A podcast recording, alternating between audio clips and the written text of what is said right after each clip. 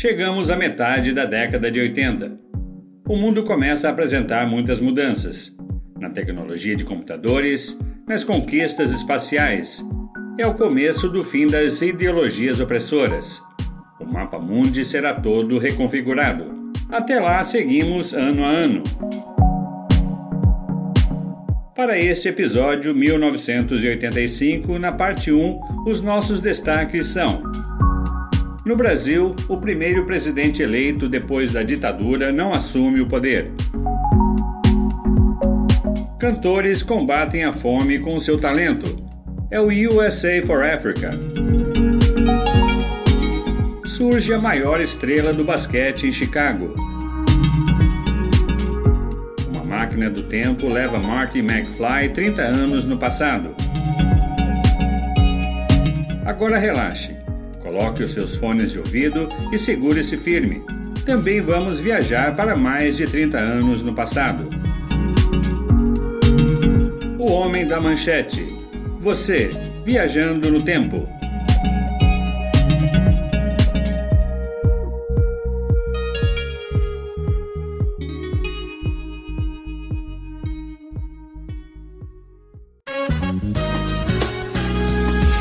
ZYD 955, Alfa FM. Estilo em sintonia com você. Será que existe um romance ideal? Em 1982, três amigos se reuniram e formaram uma banda de rock, os Paralamas do Sucesso. Seus integrantes são Herbert Viana, na guitarra e vocal, Bi Ribeiro no baixo e na bateria João Baroni. O grupo originalmente era uma banda que misturava rock com reggae alcançaram sucesso com uma homenagem ao seu primeiro baterista, Vital Dias, com a canção Vital e Sua Moto, faixa do álbum de estreia, Cinema Mudo, em 1983. Contudo, é com este novo lançamento, o LP O Passo do Lui, que a banda passa a mostrar um trabalho mais sério, mais profissional, com singles de sucesso como Meu Erro, Óculos, Me Liga e Romance Ideal, que ouvimos agora. Estamos em 1 de janeiro de 1985. Com este sucesso todo, os Paralamas do Sucesso vão ter a oportunidade de tocar na primeira edição do Rock in Rio, no próximo dia 14. Os Paralamas do Sucesso é uma banda que teve a sua origem na cidade seropédica, interior do estado do Rio, e não como muitos pensam, como sendo parte da turma do rock de Brasília, como Legião Urbana, Plebe Hood e Capital Inicial.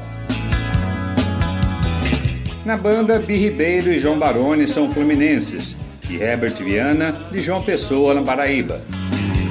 O seu sucesso, no entanto, não tem fronteiras. Ouvimos a rádio Alfa FM, estilo em sintonia com você.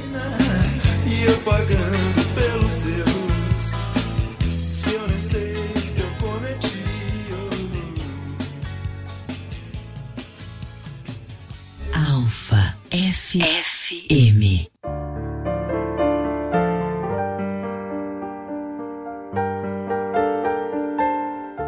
Judeus da tribo de Dan são resgatados da Etiópia para Israel.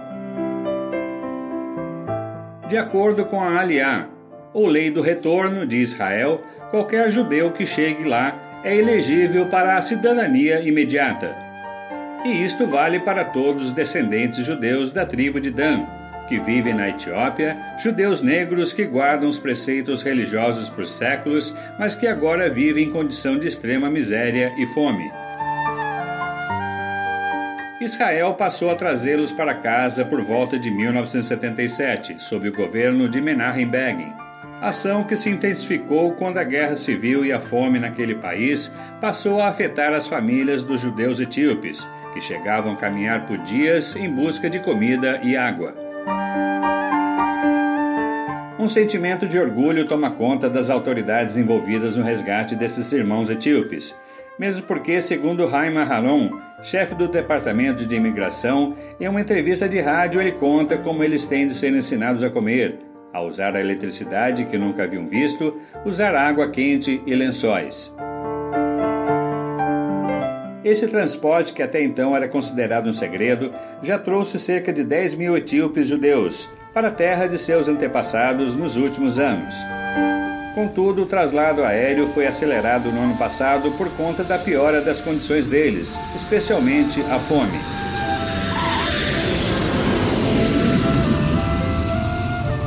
Estamos em 4 de janeiro de 1985, no aeroporto Ben Gurion, em Lod, pertinho de Tel Aviv.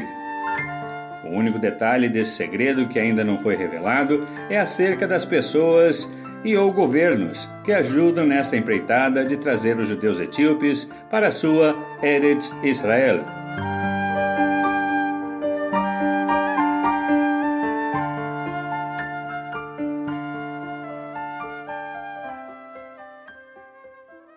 Caminhando e cantando e seguindo. No Brasil não basta vencer a eleição, é preciso ganhar a posse iguais. Embora a frase seja de Getúlio Vargas, a premissa é verdadeira quando se trata da transição da ditadura para a democracia. Depois de mais de 20 anos de ditadura militar, o então presidente, o general João Figueiredo, quer devolver à nação a liberdade, estabelecendo eleições diretas. Em abril do ano passado, Tancredo Neves, ainda como governador de Minas Gerais, reuniu-se no Vale do Anhangabaú, aqui em São Paulo, com mais de um milhão e meio de pessoas em apoio ao movimento Diretas Já. Opositor moderado frente à ditadura militar, teve o apoio do ex-presidente Ernesto Geisel, bem como do governador da Bahia, Antônio Carlos Magalhães, personagem decisivo para sua candidatura à presidência da República. Numa das mais incríveis manobras políticas que o país já vivenciou, a chapa Tancredo Sarney vence. Tancredo foi eleito pelo colégio eleitoral recebendo 480 votos, contra 180 de Paulo Maluf, seu oponente, e 26 abstenções.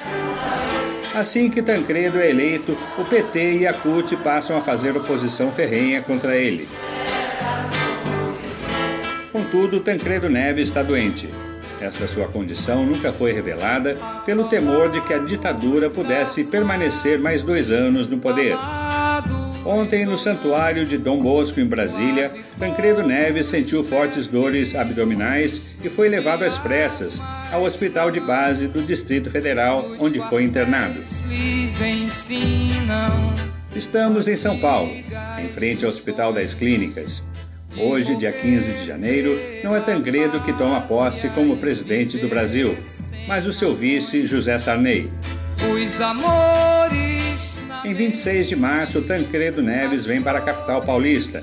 Será submetido a sete cirurgias. Mas em 21 de abril ele perde a sua vida aos 75 anos. Lamento informar que o excelentíssimo senhor presidente da República, Tancredo de Almeida Neves, faleceu esta noite no Instituto do Coração às 10 horas e 23 minutos. Tancredo Neves passa a ser um símbolo, cuja trajetória política culminou na retomada da democracia no Brasil. Não vamos dispersar. Vamos continuar unidos para construir juntos a nova República. Foram essas as palavras do presidente Tancredo Neves no último pronunciamento dele à nação. O país está livre da ditadura. Finalmente.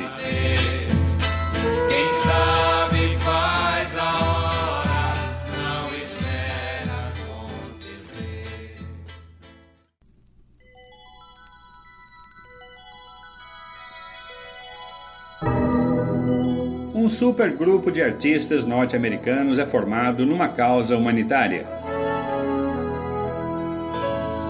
A África está sendo assolada pela fome. Muitas entidades, filântropos e anônimos estão fazendo a sua parte, levando ajuda para esses milhões de africanos. Depois da campanha do Reino Unido chamada Do They Know Christmas, eles sabem o que é Natal Em dezembro do ano passado, um single será lançado aqui na América para aliviar a fome naquele continente.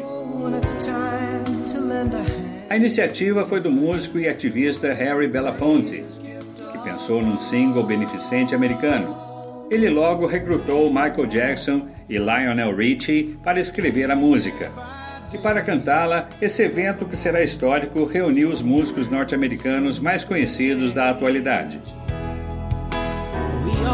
A composição da canção We Are the World ficou por conta da dupla Jackson e Richie, que a conceberam em Havenhurst, na casa da família Jackson, em Encino, Califórnia. A música tinha que ser fácil de cantar e memorável, e que pudesse se tornar um hino. Mais tarde, Latoya, a irmã mais velha de Michael Jackson, vai contar como tudo aconteceu na revista People. É o USA for Africa, United Supported Artists for Africa, Artistas Unidos para Apoio à África.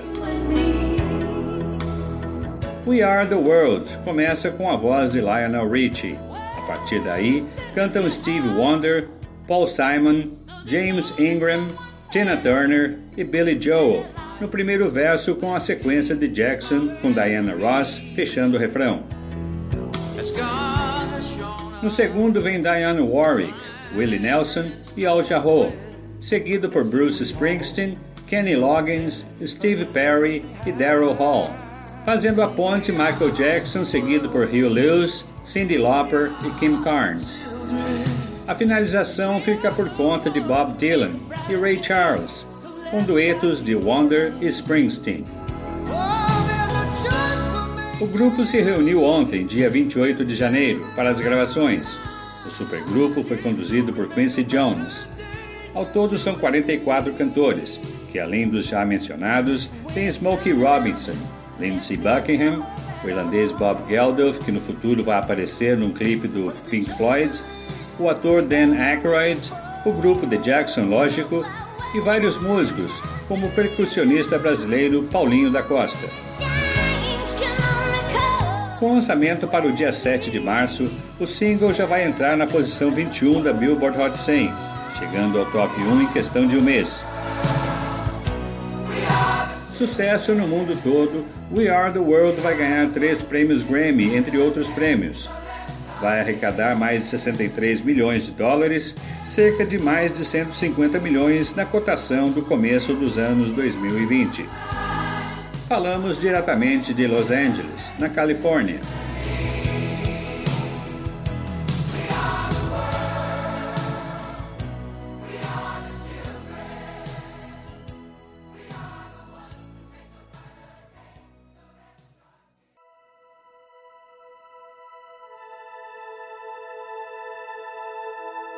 Neste inverno, Hollywood traz para as telas do cinema o dia a dia da comunidade Amish.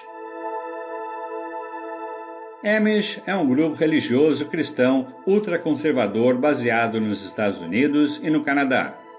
Levando uma vida de austeridade, são oriundos dos reformistas radicais da Suíça, por esse motivo falam um dialeto alemão bem característico.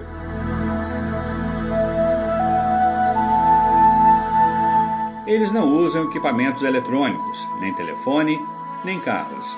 Seu meio de transporte são carroças com cabines, todas pintadas de preto, tal qual a maioria de suas roupas, as quais remetem ao século passado. Estamos em Harrisburg, capital do estado da Pensilvânia, onde tem a maior concentração Amish do país. Estamos aqui para a estreia do filme Witness, ou A Testemunha, na sala de cinema, no entanto, você não vai encontrar um membro sequer da comunidade Amish. Dirigido por Peter Weir e estrelado por Harrison Ford, Kelly McGillis no seu segundo papel no cinema, Lucas Haas e Danny Glover. Embora o frio de menos 5 graus em 8 de fevereiro, em pleno inverno, a fila é longa para assistir este que vai se tornar um clássico. Witness vai ficar apenas atrás de Beverly Hills Cop, um tira da pesada nas bilheterias americanas.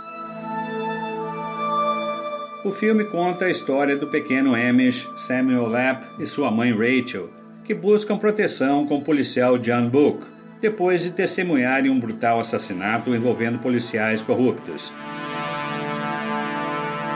Book, papel de Harrison Ford, decide então se refugiar na comunidade Amish, até a conclusão das investigações e inquérito policial. Ele vai estar lá, imerso na cultura e tradição Amish, e o inesperado, nem tanto, romance entre John e Rachel começa de maneira bem cautelosa, ao estilo Amish de se viver. Será que John Book vai viver à risca os costumes do local?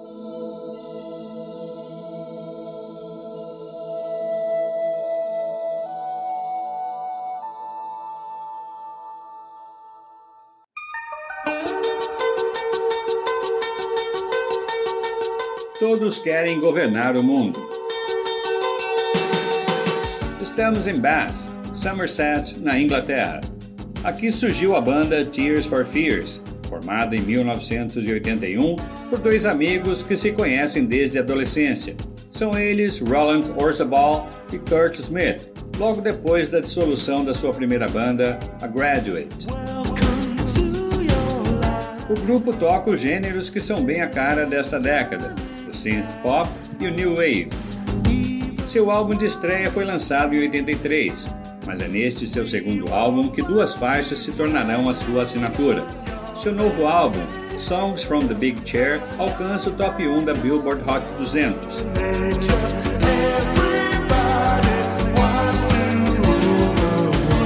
A faixa Everybody Wants to Rule the World cujos críticos a colocam como uma das melhores da década, juntamente com Shout, outra faixa do disco é um sucesso internacional. Número 2 na Irlanda, Austrália e Reino Unido, e número 1 um nos Estados Unidos, de acordo com as revistas Billboard Hot 100 e Cashbox. A revista RPM canadense também a coloca em primeiro lugar naquele país videoclipe, amplamente exibido no canal MTV, é dirigido por Nigel Dick. Ele mostra Kurt Smith dirigindo um Austin Healey 300 pelo sul da Califórnia, intercalando com cenas da banda tocando no estúdio. Songs from the Big Chair será um álbum multiplatina, o de maior sucesso da banda. O nome do disco era outro, mas Forceable conseguiu dar esse título que deriva do filme de televisão de 1976, Sybil, com Sally Field, cujo papel era de uma mulher com um transtorno de personalidade múltipla, que só se sentia segura quando se sentava na grande poltrona de sua analista. Você encontra este grande clássico aqui na Cruising Records, inaugurado em 1974. Estamos em 25 de fevereiro bem no centro da cidade de Bath. Manhã de sol de 6 graus.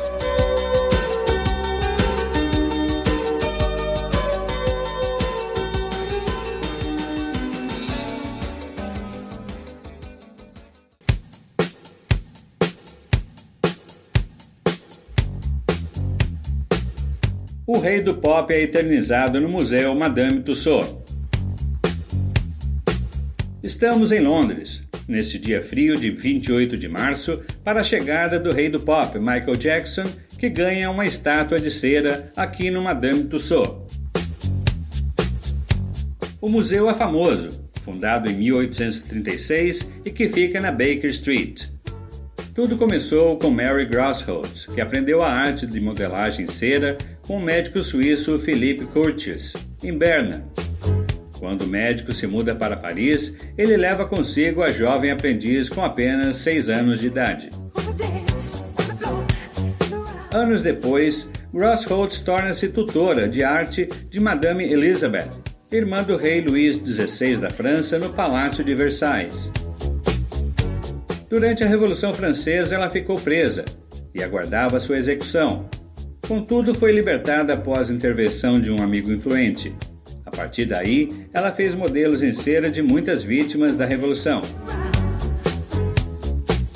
Em 1975, Mary se casou com François Tussaud e passou a adotar o seu nome. O museu que hoje leva o seu nome é bem peculiar, traz figuras em cera de gente famosa de todos os segmentos. Michael Jackson em pessoa inaugura sua própria estátua, e ele fica surpreso com os detalhes e a perfeição do trabalho. Once inside, he was soon face to face with the Waxworks Michael Jackson. Not known for talking a lot, he did say that he liked it. Mas a verdade deve ser dita. A sua melhor réplica só será exibida daqui a muitos anos, em 2009.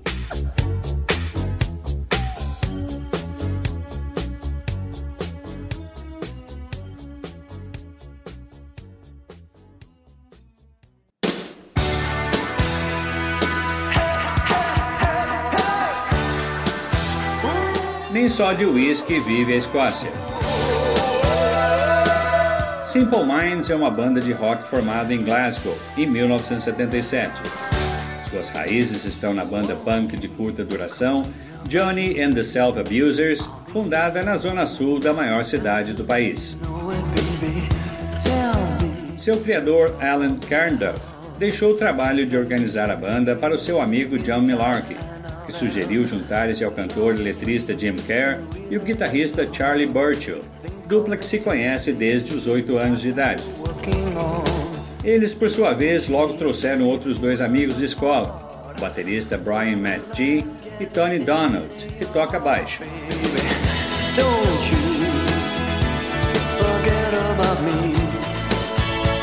Contudo, foi no ano de 78 que a line-up da banda começou a se definir com um quinteto composto pela dupla Kerr e Burchill, o primeiro como lead vocal e o segundo na guitarra, violão e teclados, com eles também o baixista Derek Forbes, o guitarrista Alan McNeil e Brian McGee na bateria.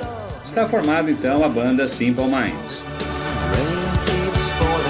Estamos ouvindo a faixa Don't You Forget About Me, do álbum The Breakfast Club, de gênero New Wave, lançado hoje em 8 de abril, aqui no Reino Unido. O álbum, na verdade, é a trilha sonora do filme de John Hughes. A canção foi escrita e composta pelo produtor Keith Forsey pelo guitarrista Steve Schiff, especialmente para o filme.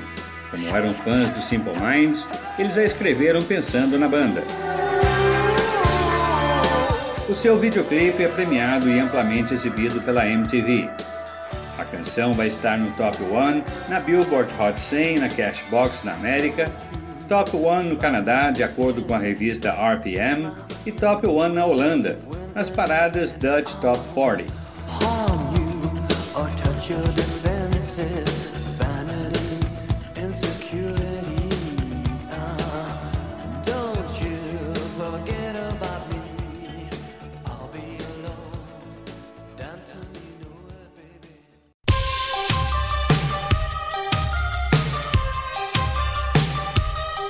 A vingança dos nerds continua, só que agora contra os soviéticos. Anthony Edwards, depois de estrelar em Revenge of the Nerds no ano passado, protagoniza mais uma comédia de ação, cheia de romance e espionagem. Gotcha, dirigida por Jeff Canoe e que traz no elenco a atriz Linda Fiorentino. Estamos na capital Regina, na província canadense de Saskatchewan. Estamos na Albert Street, onde fica o Coronet Theatre, que tem três salas de cinema. Aqui no Coronet One, a sala acomoda confortavelmente 402 pessoas.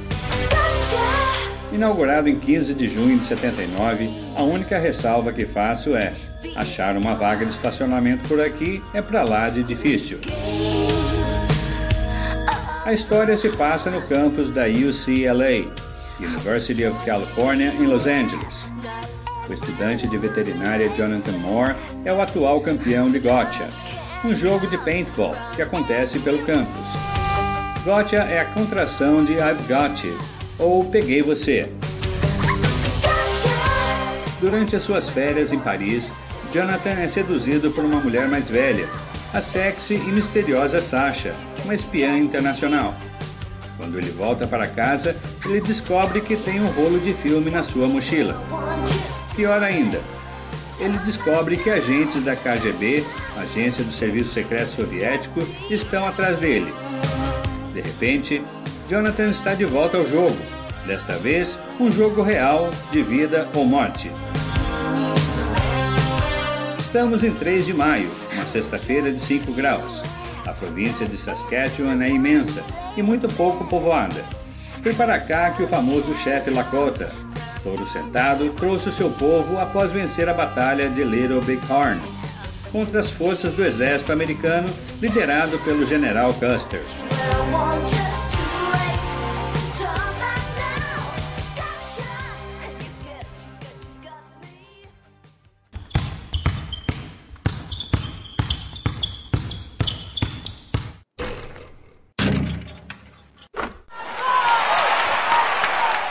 Um astro da NBA, Associação Americana de Basquete.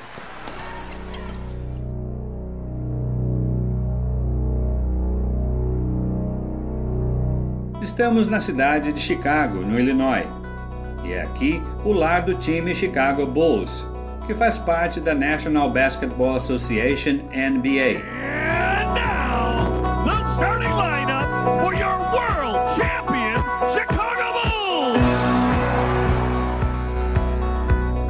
A equipe, fundada em 16 de janeiro de 1966, tem a sua base no United Center, uma arena na zona oeste da cidade. No verão do ano passado, o Bulls teve a terceira escolha para o draft da NBA. Draft é um evento importante, pois é quando se escolhe um jogador amador que se destaca, tornando-o elegível para entrar na liga oficial. Para o Chicago Bulls, o escolhido é o ala armador Michael Jordan.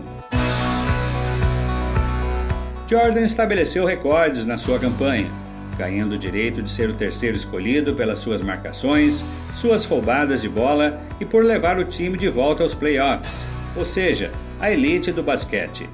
Agora o Bulls representa a Conferência Leste da Liga.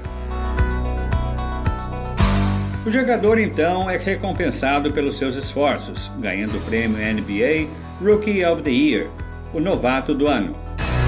Será também reconhecido como o maior jogador de basquete de todos os tempos. Vai jogar 15 temporadas na NBA, vencendo seis campeonatos.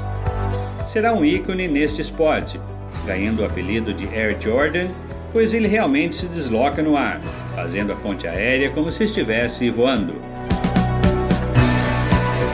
A música instrumental que ouvimos chama-se Sirius, da banda britânica The Alan Parsons Project, que a partir de 91 será o hino oficial do Chicago Bulls. Ela será tocada quando cada jogador entra na quadra, seguidos pela mascote do time, Benny the Bull. Estamos em 16 de maio, data quando Jordan é revelado. Contudo, será nos próximos anos que ele vai se tornar uma verdadeira lenda do basquete.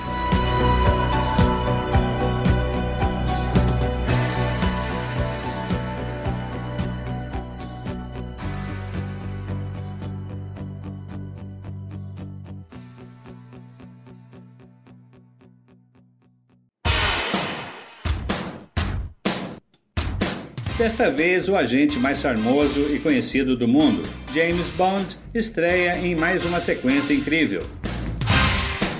O filme de espionagem, uma adaptação da obra de Ian Fleming de 1960, é o 14 da série e chama-se A View to a Kill. Ou 007 na mira dos assassinos. Dirigido por John Glenn, é estrelado por Roger Moore como agente do MI6, James Bond, tendo no elenco Tanya Roberts, Grace Jones e Christopher Walken como vilão Max Zorin, que deseja destruir o Vale do Silício na Califórnia.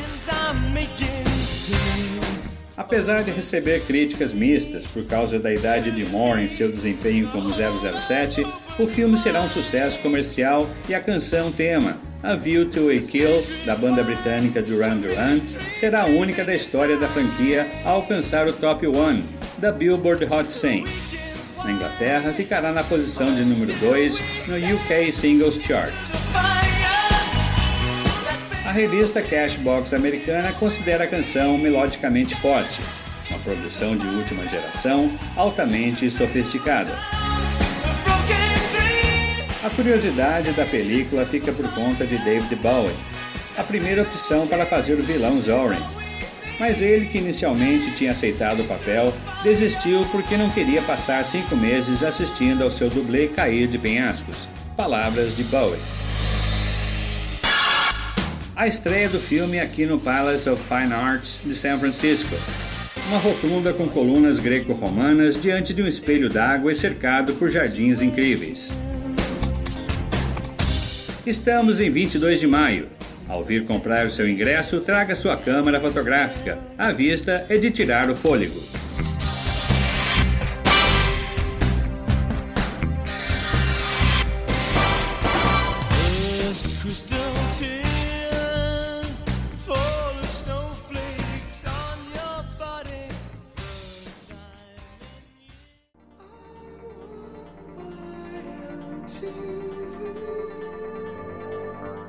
MTV orgulha-se de apresentar o videoclipe mais premiado do ano.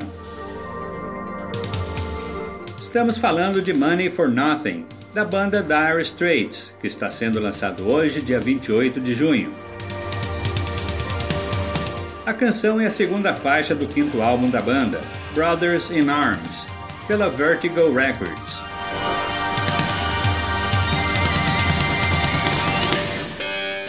Mark Knopfler, que será considerado um dos maiores guitarristas do mundo, concebeu a letra numa loja, quando viu um empregado dessa loja de departamentos que vendia eletrodomésticos, televisores, armários de cozinha, geladeiras e micro-ondas cantando. Ele logo pegou um pedaço de papel e quis passar a emoção dele, como um cara de verdade na vida real, geral músico.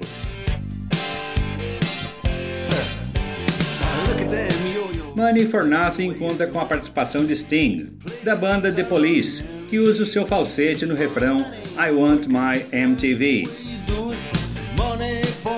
Que será o single de maior sucesso do Dire Straits, chegando ao número 1 da Billboard Hot 100, número 4 na sua terra natal, Reino Unido, ganhando um Grammy Award no ano que vem listada como a 94ª maior música de guitarra de todos os tempos, segundo a Rolling Stone, o cantor Mark Knopfler arrasa na sua Les Paul, fazendo uso do pedal wah-wah. Na MTV, o videoclipe é um sucesso e vai ganhar o prêmio de vídeo do ano. Um vídeo que o próprio Knopfler não queria deixar fazer, mas convencido pela rede Music Television, que tinha certeza de que o público ia achá-lo fantástico.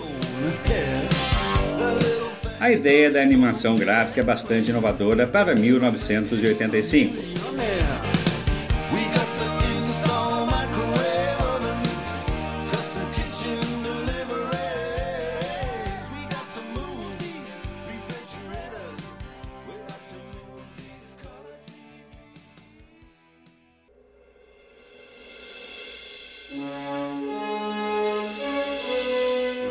Tal viajarmos agora de volta para o futuro? Viajar no tempo sempre exerceu um fascínio sobre nós e o cinema tem as ferramentas para tornar isso uma realidade. Hoje, dia 3 de julho, véspera do Dia da Independência dos Estados Unidos, é a estreia do clássico Back to the Future, ou De Volta para o Futuro, um filme dirigido por Robert Zemeckis. No papel principal temos Michael J. Fox. Também tão importantes, no casting temos Christopher Lloyd, Leah Thompson, Crispin Glover e Thomas F. Wilson. Ambientado neste ano de 1985, o jovem Marty McFly volta 30 anos no tempo, numa máquina, um DeLorean modificado construído por seu excêntrico amigo cientista Emmett Brown, ou simplesmente Doc. Tudo aconteceu de repente. McFly volta no tempo. Tem de fazer seus pais se apaixonarem, assim garantir a sua existência no futuro e ainda voltar no exato momento para salvar a vida de Doc que corre perigo. Hey you, get your damn hands off her. You really think I ought to swear? Yes, definitely. God damn it, George, swear. Back to the Future será o blockbuster do ano de 1985, arrecadando mais de 380 milhões de dólares. Vai ser muito bem recebido pela crítica que elogia a história, os elementos de humor no seu enredo e o elenco bem selecionado. Vai ganhar um Oscar pelos seus efeitos visuais e três Saturn Awards. Na sua trilha sonora tem a música The Power of Love, de Hugh Lewis, também um sucesso. Contudo, a música tema ficou ao encargo de Alan Silvestri. O carro que foi um fracasso de vendas no mercado automobilístico, o DeLorean da DMC passa a ser o símbolo, a marca registrada da franquia, que terá ainda mais duas sequências. O carro foi escolhido porque tem um design único, com portas de asas de gaivota que mais parece um OVNI alienígena. Boa diversão! E querendo comprar um DeLorean totalmente modificado e ainda mais futurista, a DMC lançará o modelo Alpha 5, dessa vez elétrico, em 2022. Estamos no King Cat Theater, aqui em Seattle, Washington. Quarta-feira chuvosa de 20 graus na costa oeste.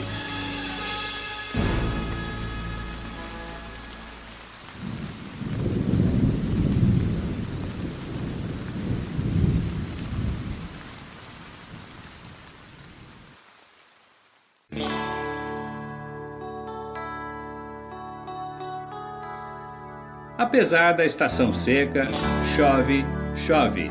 Estilo em sintonia com você. Alfa FM. Estamos em Sampa e hoje, dia 7 de julho, ouvimos novamente a rádio Alfa FM. Estilo em sintonia com você. Kiko Zambianchi é natural de Ribeirão Preto, interior do estado.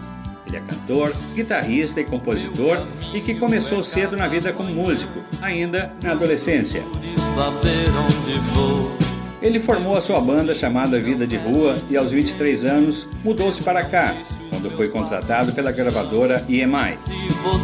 Ele acaba de lançar o seu álbum de estreia, Choque, que gravou no ano passado com singles que estouraram nas paradas de sucesso brasileiras. O primeiro sucesso foi Rolam as Pedras, depois Choque, tema de abertura do programa Choque exibido pela Rede Manchete de televisão, e agora Primeiros Erros Chove.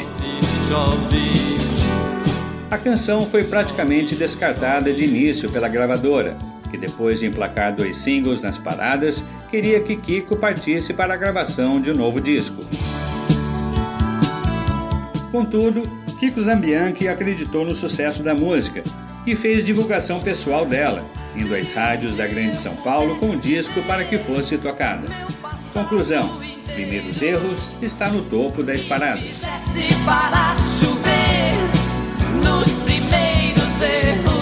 Estamos na Moca, um dos bairros mais antigos da capital paulista, fundado em 1556. Embora seja historicamente caracterizado pela grande quantidade de imigrantes italianos, viemos ao Elídio Bar. Dentre seus pratos tradicionais destacamos a feijoada, o bacalhau grelhado e a picanha no rechô. E a escolha está bem difícil. De repente, bacalhau ou picanha.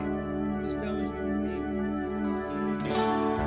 Se um dia eu pudesse ver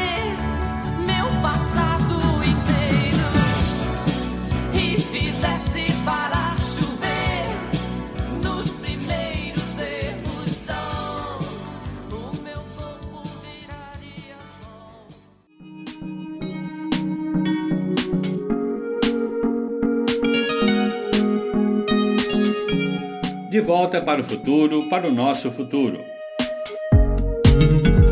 Espero que a viagem tenha sido empolgante para você. Este mesmo ano de 1985 ainda tem muito a oferecer e a parte 2 já vem logo aí. Os britânicos também têm um show para combater a fome na África, que vai reunir os maiores nomes da música britânica. Uma rede de lojas de locação de filmes em VHS é inaugurada. Tecnologia, chega o sistema operacional Windows 1.0. Não saia daí. Fique comigo. O Homem da Manchete. Você viajando no tempo.